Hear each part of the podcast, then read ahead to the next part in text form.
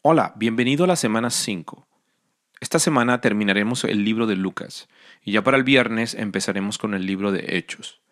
Hoy la lectura se centra en Lucas 21. En este capítulo Jesús habla de eventos que acontecerían luego, como la destrucción del templo que ocurrió en el año 70 después de Cristo por parte del ejército romano. Jesús también habla de los falsos profetas que vendrían y de falsos salvadores haciéndose pasar por Cristo.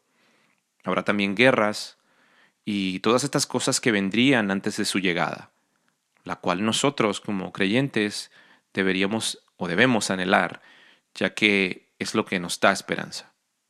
Yo fui educado en la fe católica y realmente nunca escuché hablar sobre la segunda venida de Jesús. En realidad yo pensaba que Jesús estaba en la cruz, ya que así era como lo veía dentro de la iglesia. Y cuando escuché por primera vez que Él volvía, no podía creerlo.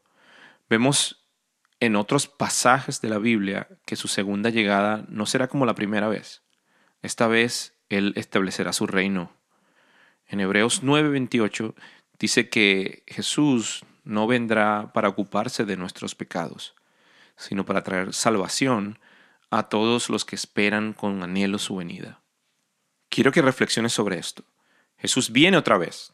Esta vez va a traer salvación a aquellos que esperan en Él. Mi pregunta es, ¿eres un discípulo de Jesús? ¿Estás esperando en Él? Jesús hoy te dice, ven, camina conmigo.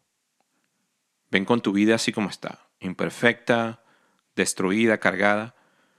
Y bueno, Él se encargará de ti, Él te hará descansar, Él se ocupará de sanar tu corazón, tu alma, tu mente. Vamos a orar. Padre, en el nombre de Jesús te damos gracias por la por la esperanza que tenemos en esta segunda venida. Esperamos con anhelo, sabiendo que tú traerás tu reino y lo establecerás.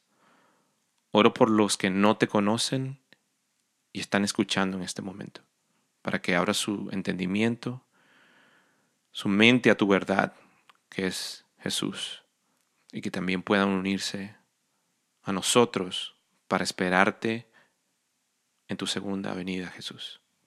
Amén. Y si quieres saber más sobre nuestra iglesia y sobre Jesús, me puedes escribir a mi correo electrónico que es J-O-E-Y, luego pones arroba life, L-I-F-E, P-T, punto O-R-G. Y me escribes un correo.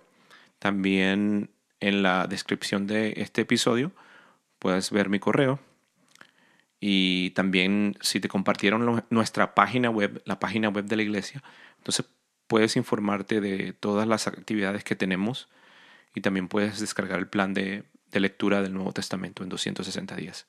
Gracias y que tengas un buen día.